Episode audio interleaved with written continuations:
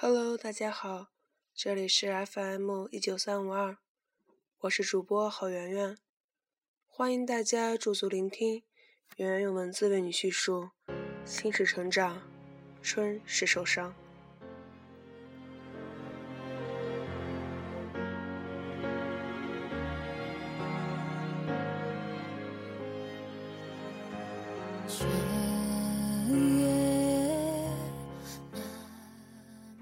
去旅行的时候，有些人的行李总是多得惊人。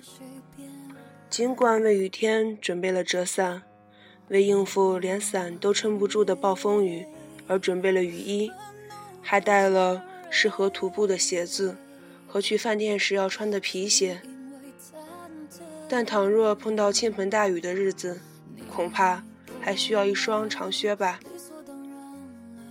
随着想象无穷无尽的扩散。行李也越带越多，他们大都是在想象自己并不乐于见到的未来。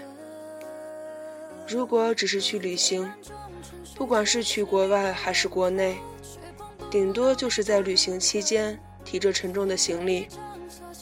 但如果走的是人生的旅程，那问题可就严重了。心灵的行李没有形体。包包并不会因此变重，相反，心灵的行李会增重，渐渐重压在自己身上。如果遇到这种情况，我该如何是好？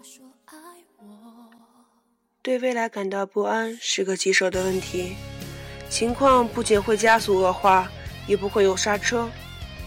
而且和旅行的行李不同，不像我担心可能下雨。得准备雨伞和长靴这种程度的问题，因而无法采取简单直接的对策。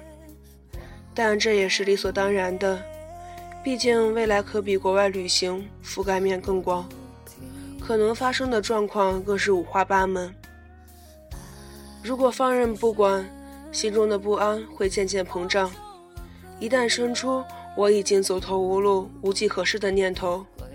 人很可能就会一屁股坐在地上，一蹶不振了。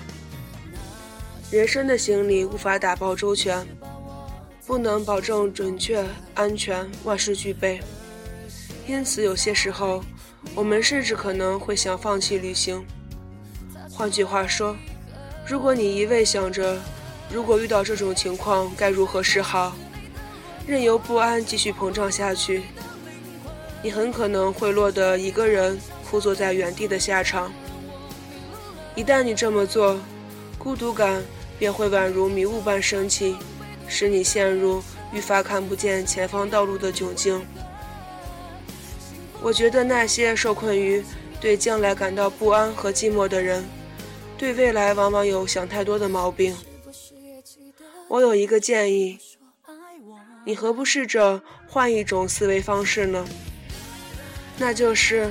只去看那些此时此刻在眼前发生的事，只处理眼前的问题，不是把焦点放在明天或后天，也不是明年或十年后，而是把精神集中在现在这一刻。